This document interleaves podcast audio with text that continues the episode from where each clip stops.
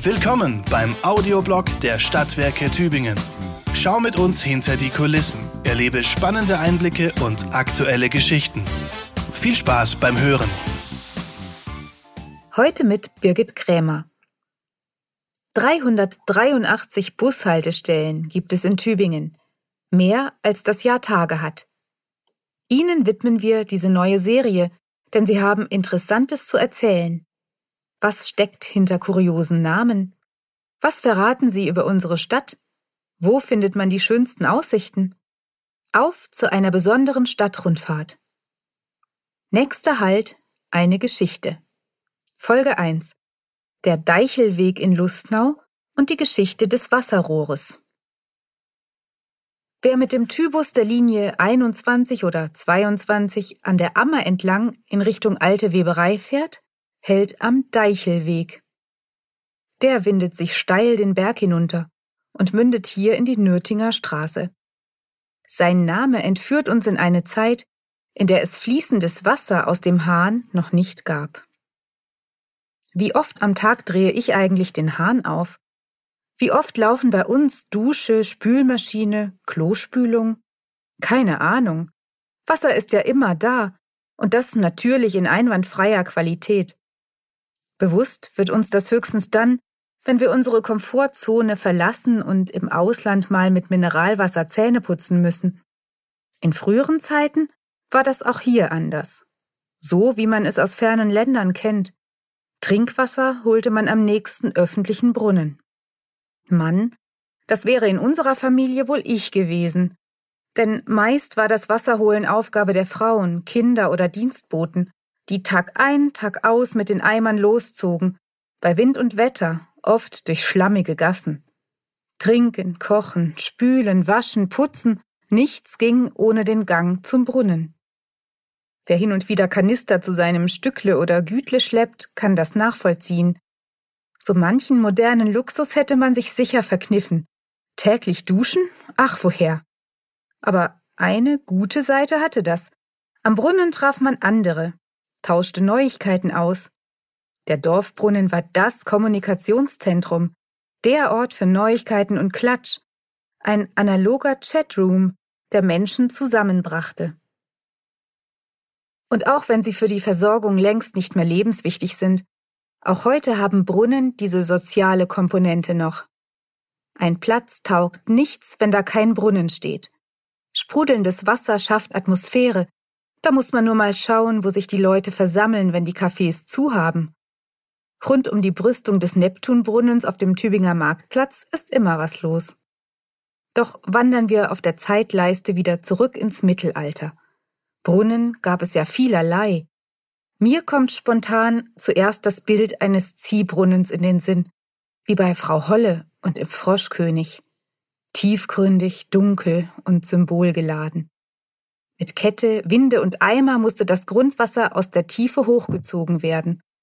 So sahen auch bei uns in Tübingen die ältesten Brunnen aus. Später gab es dann Schwengelpumpen, doch das Wasser war oft genug mit Vorsicht zu genießen, vor allem wenn in der Nähe Unrat im Boden versickerte. Besser waren da schon die Laufbrunnen, die in Tübingen ab dem 15. Jahrhundert eingerichtet wurden, wie etwa der schon erwähnte Neptunbrunnen, oder der Georgsbrunnen am Holzmarkt. Sie lieferten Quellwasser aus den umliegenden Bergen.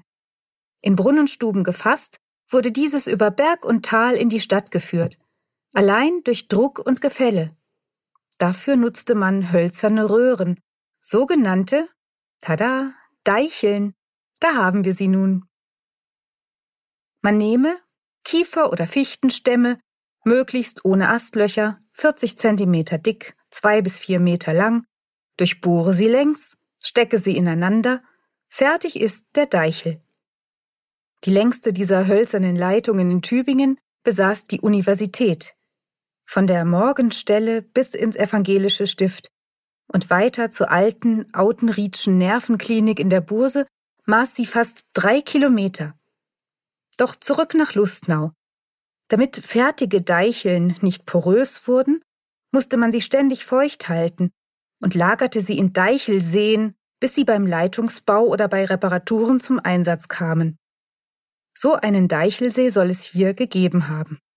Der Deichelweg erinnert daran. Und zwar seit 1945. Vorher hieß der Sophienstraße, nach der württembergischen Prinzessin und Wohltäterin der Sophienpflege, wie mir der Tübinger Stadtführer und Straßenforscher Helmut Eck verraten hat. Auf echte alte Holzdeicheln aus dem 18. Jahrhundert stieß man übrigens 1985 bei Bauarbeiten in der Wilhelmstraße. Sie waren hier sogar vierfach verlegt. Leider waren Deicheln nicht besonders haltbar.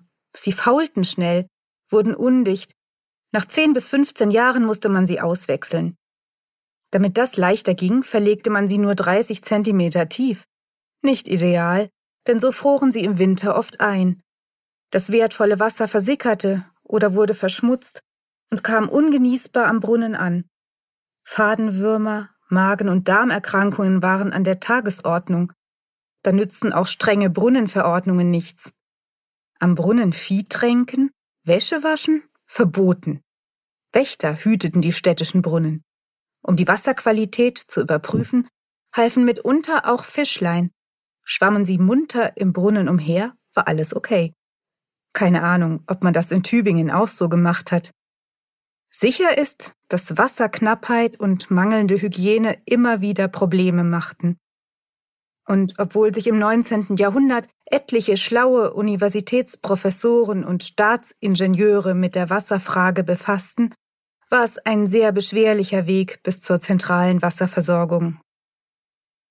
Aber 1879 war es soweit. Das erste Tübinger Wasserwerk ging in Betrieb.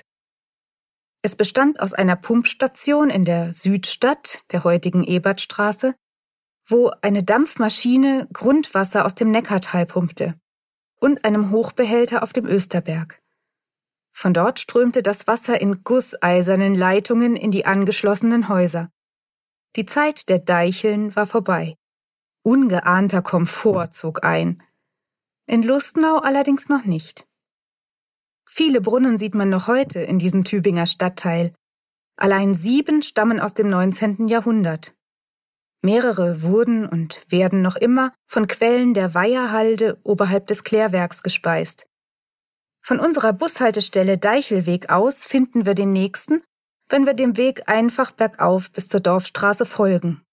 Der hübsche Brunnen, der Wasser aus einem Löwenmaul speit, wäre vielleicht auch für mich als Lustnauerin die Anlaufstelle der Wahl gewesen. Als sich die Tübinger schon über Trinkwasserfreihaus freuen durften, blieb hier aber noch alles beim Alten. 1905 plante der Gemeinderat dann, neue Quellen zu erschließen, zumal sich einige Firmen in Lustnau ansiedeln wollten, zum Beispiel die Frottierweberei Jope, die spätere Egeria. Den gewünschten Anschluss an den Wasserbehälter auf dem Österberg bekamen die Lustnauer zwar nicht, stattdessen 1910 eine eigene Pumpstation mit Brunnenschacht am Goldersbach in Richtung Bebenhausen. Wer dort schon mal gewandert ist, kennt vielleicht das hübsche Schlempbrünnele in der Nähe. Zu den größten Abnehmern gehörte die damalige Brauerei zum Ochsen Karl Heinrich. Wo sie einst stand, parke ich heute, wenn ich im Lustnauer Zentrum einkaufen gehe. Für deren Bierkühlung gab es am Goldersbach übrigens auch einen Eissee, wo winters das Eis beschafft wurde. Doch ich schweife ab. Auch in Lustnau endete nun mit dem Pumpwerk die Zeit der Brunnenversorgung. Und heute wird der größte Tübinger Stadtteil, wie fast die ganze Stadt, aus dem Mischwasserbehälter Sand versorgt.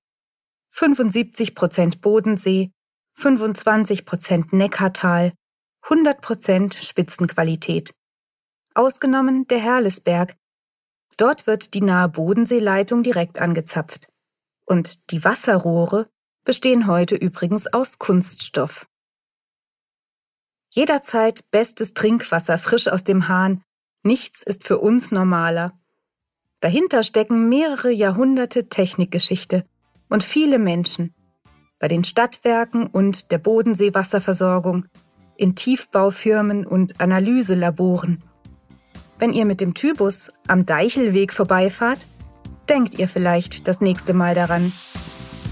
Das war der Audioblog der Stadtwerke Tübingen. Vielen Dank fürs Zuhören.